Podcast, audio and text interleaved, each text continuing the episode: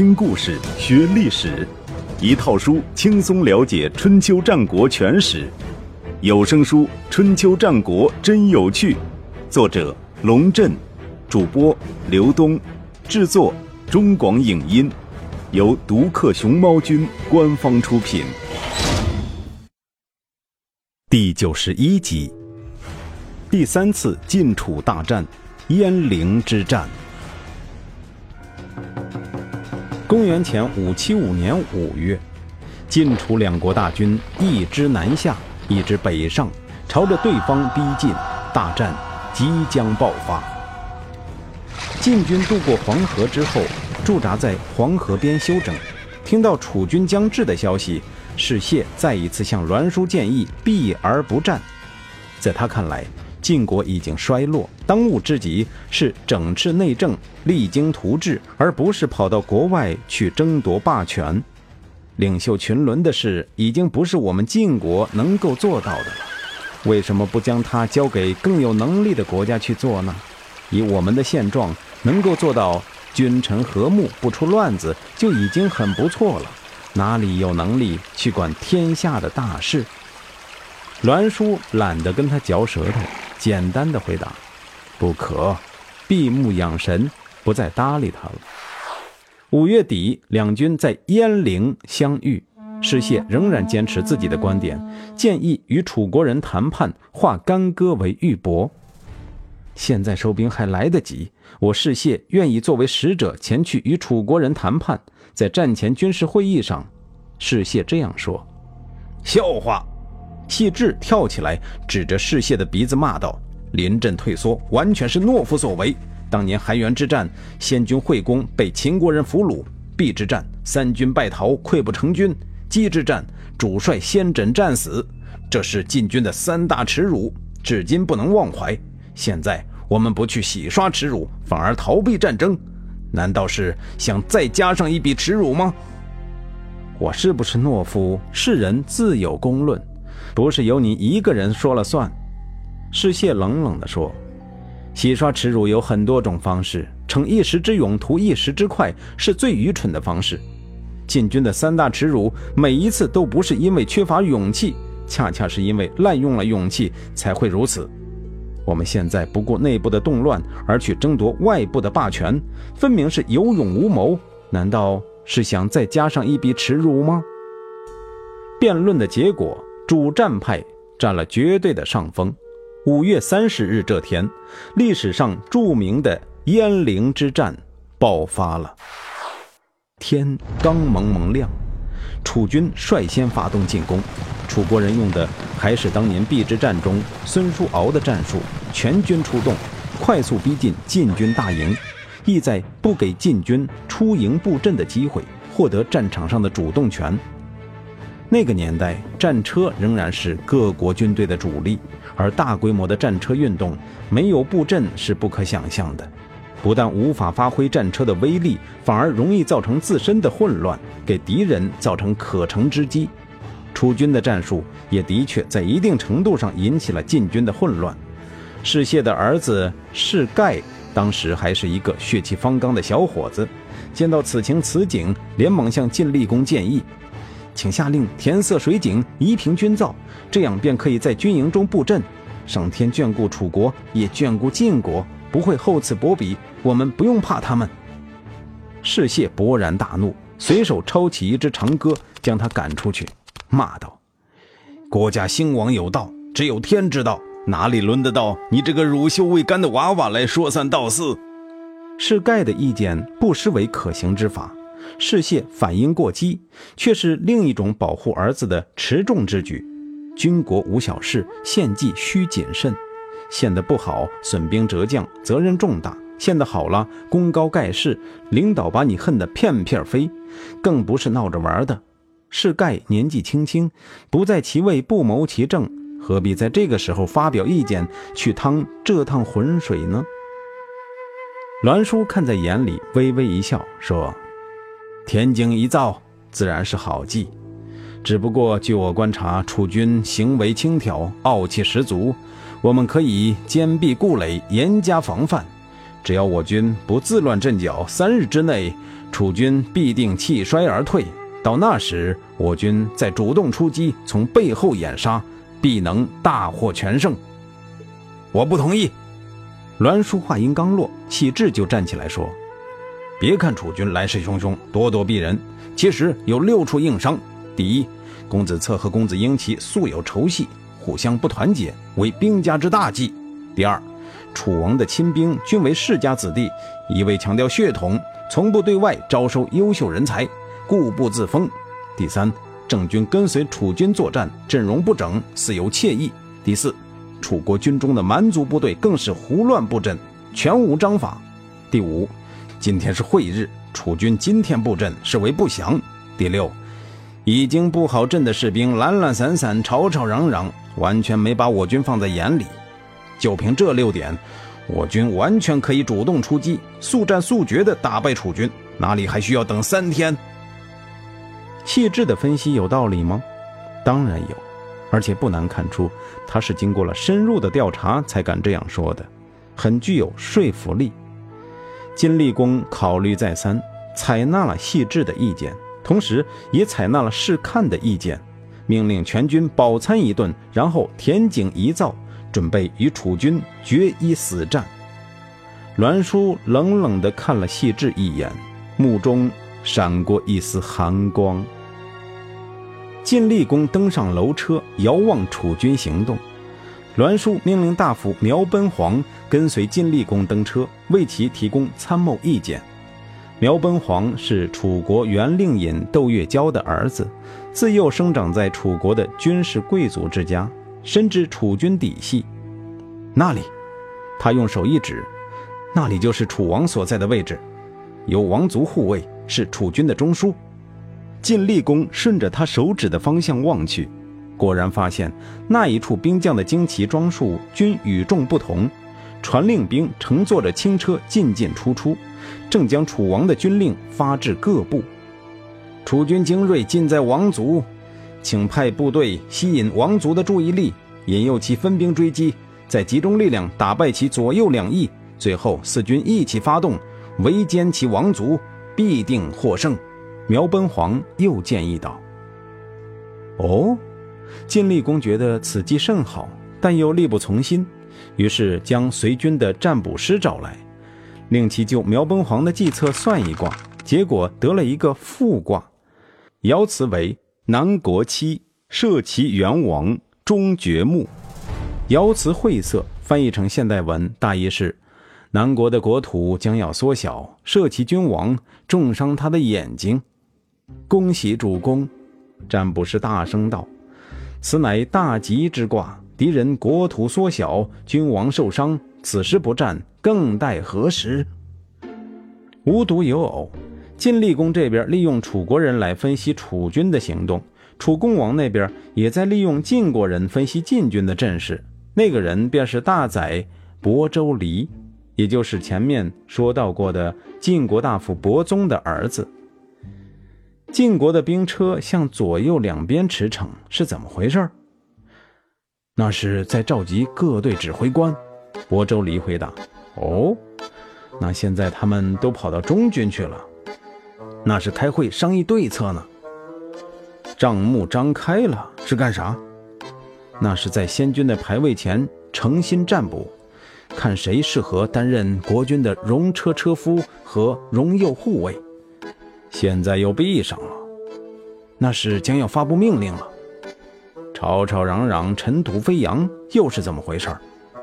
亳州里仔细看了一会儿，说：“晋军准备填塞水井，夷平军灶，进行布阵了。”啊，他们都登上兵车了，但是左右的甲士又手持兵器下车，是想干什么？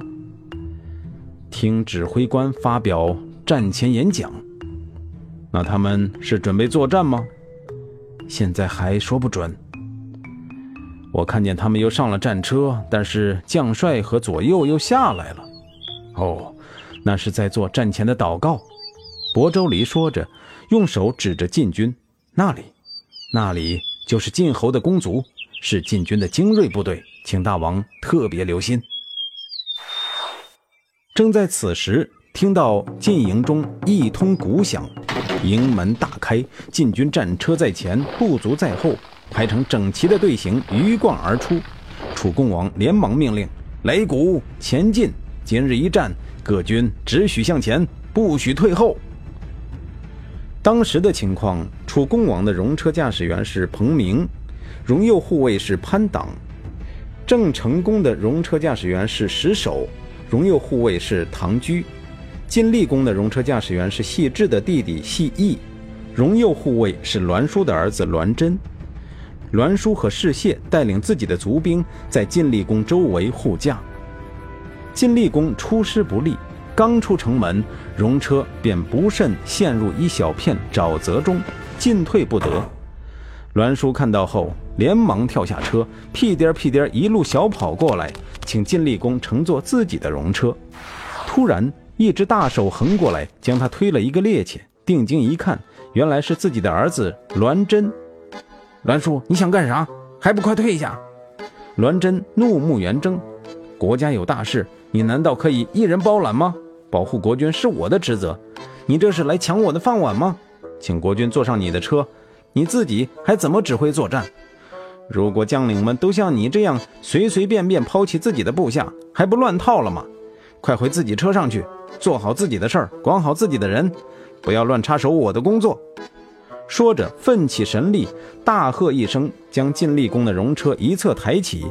细义赶紧策马前行，戎车在众人的欢呼声中离开了沼泽。栾叔被骂得灰溜溜的，一句话也不敢回，低着头跑回自己车上，老半天才恶狠狠地说：“这个小王八羔子，当个小小的护卫就嘚瑟了。”看老子回去怎么收拾你！两军对阵，箭矢横飞，刀戈相交，杀喊震天。晋军按照苗奔黄的设计，派数十乘战车突入至楚军的王族阵前，战不多时便虚晃一枪，呼啸而退。楚军果然上当，只留左广战车十五乘保护楚共王，其余王族倾巢而出，去追击晋军。楚恭王也登上戎车，亲自擂鼓，鼓舞士气。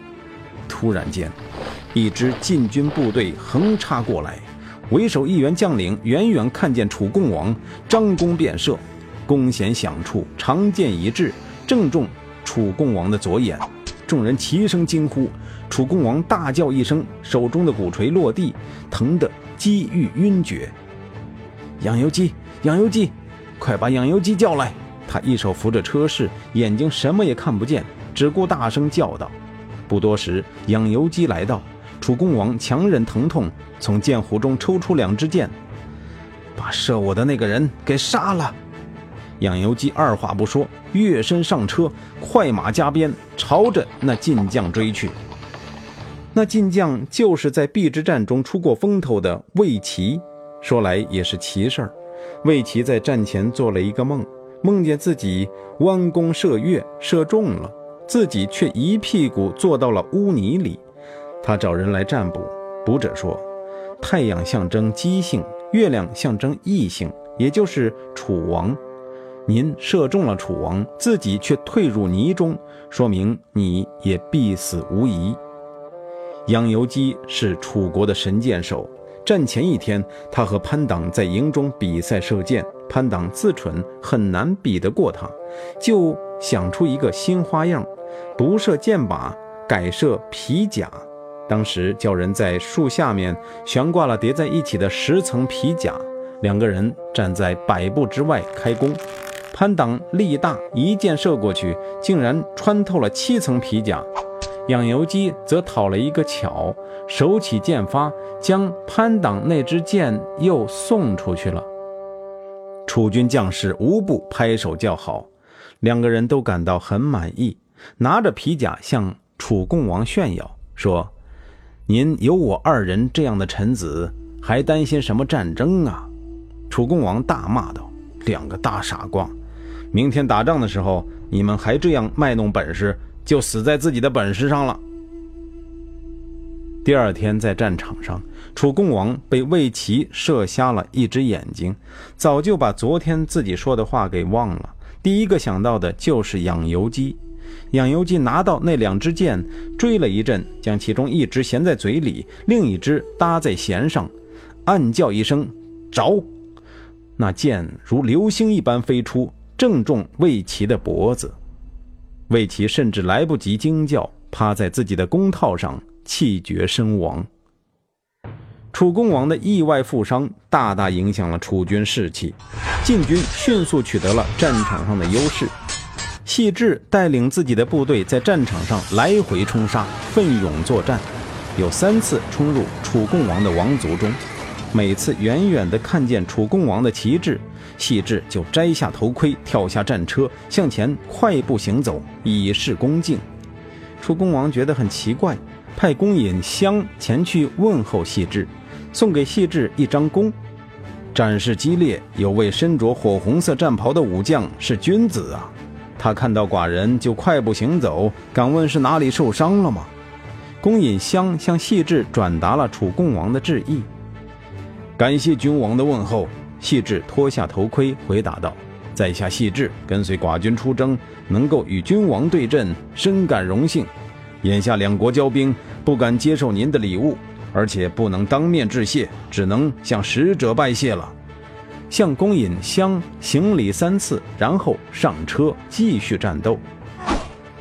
尊重归尊重，杀起人来却毫不手软。细致所到之处，如一团烈火，左冲右突，所向披靡。楚军被晋军压制住，郑国的部队也陷入苦战。韩厥。带着夏军的精锐部队追击郑成功，他的车夫杜混罗问：“我们要加快速度吗？”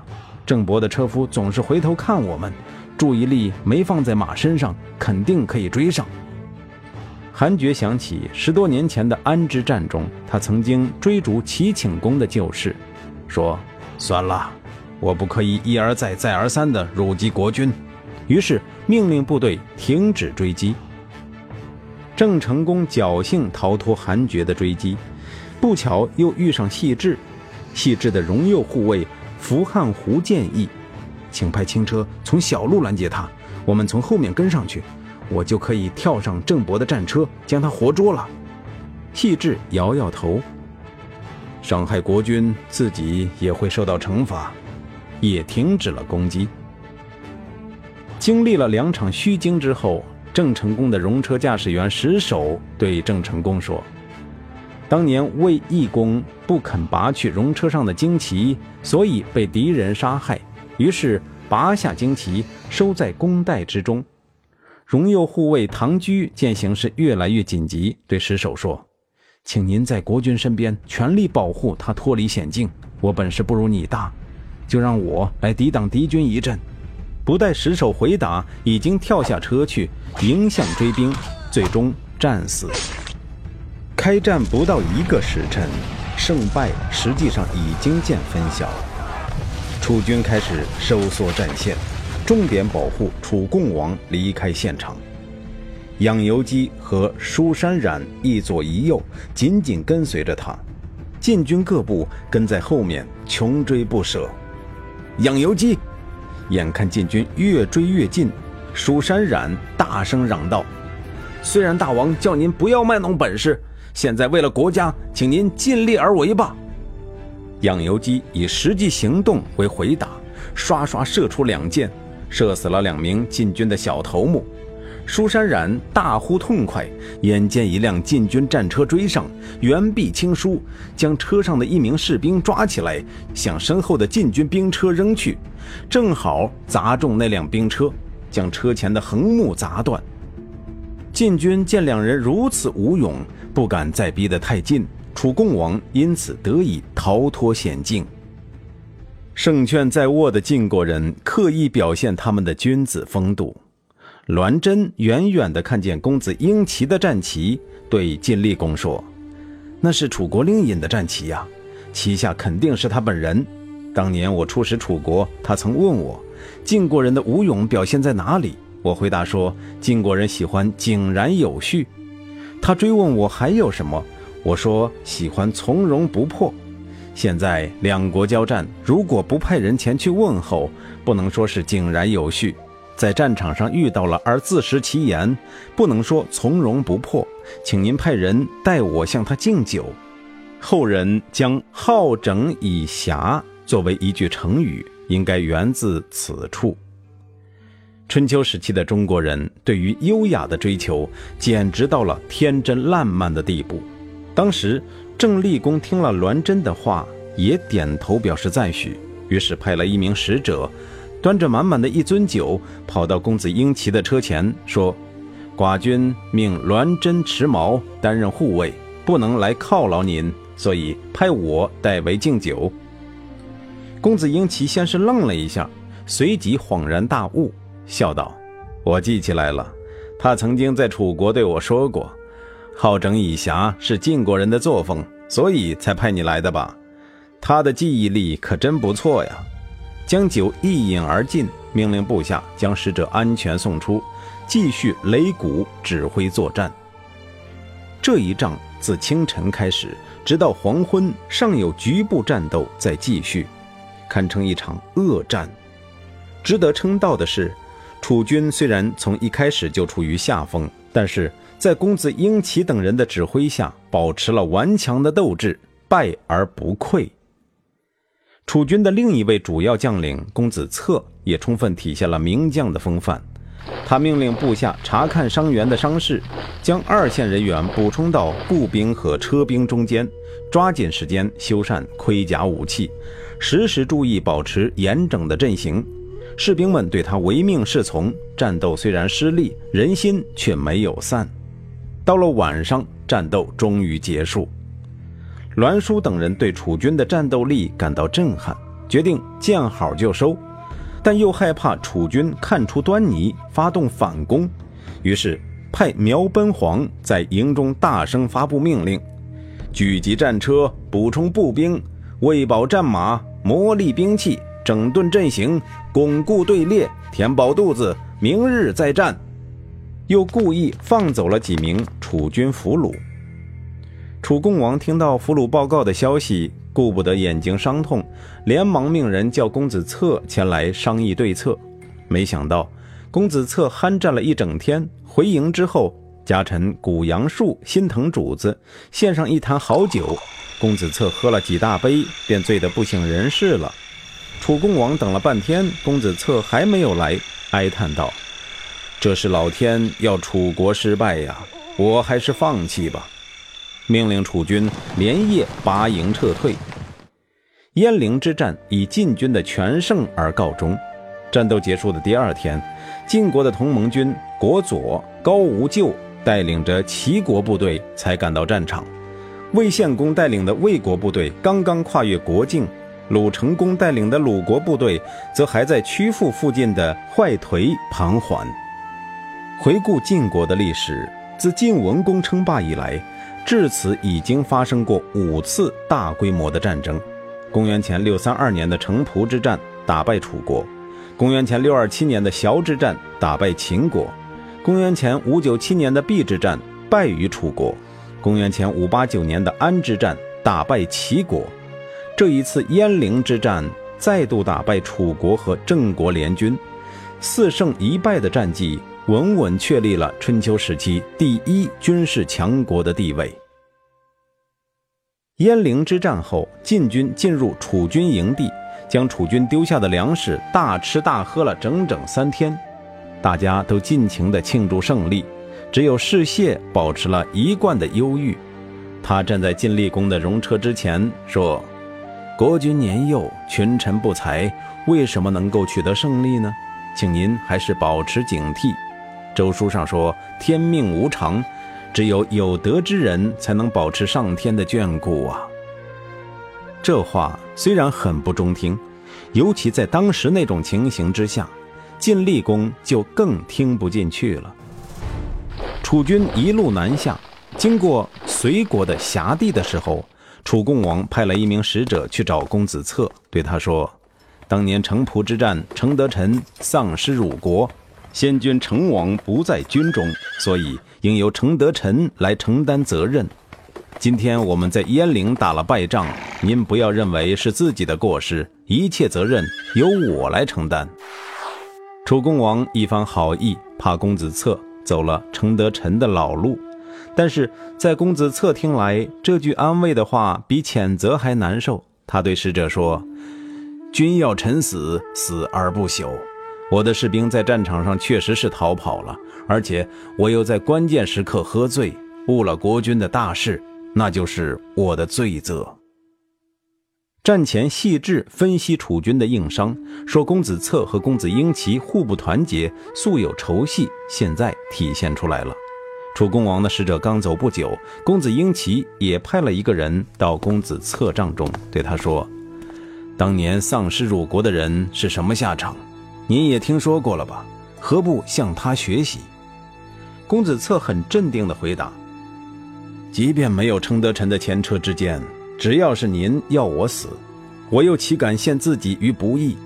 我对这次失败负责，岂敢不死？言下之意，你也不用派人来催了。我是个有廉耻之心的人，怎么会不负责任、贪生怕死？这话被家臣古阳树听到了，想劝又不敢劝，连忙跑去向楚共王报告。楚共王一听，立刻又派了一名使者，快！传寡人的命令，不许他自杀，一定要给寡人好好活着。使者飞奔而去，直接闯入公子策帐中，仍然晚了一步，公子策已经自刎而死了。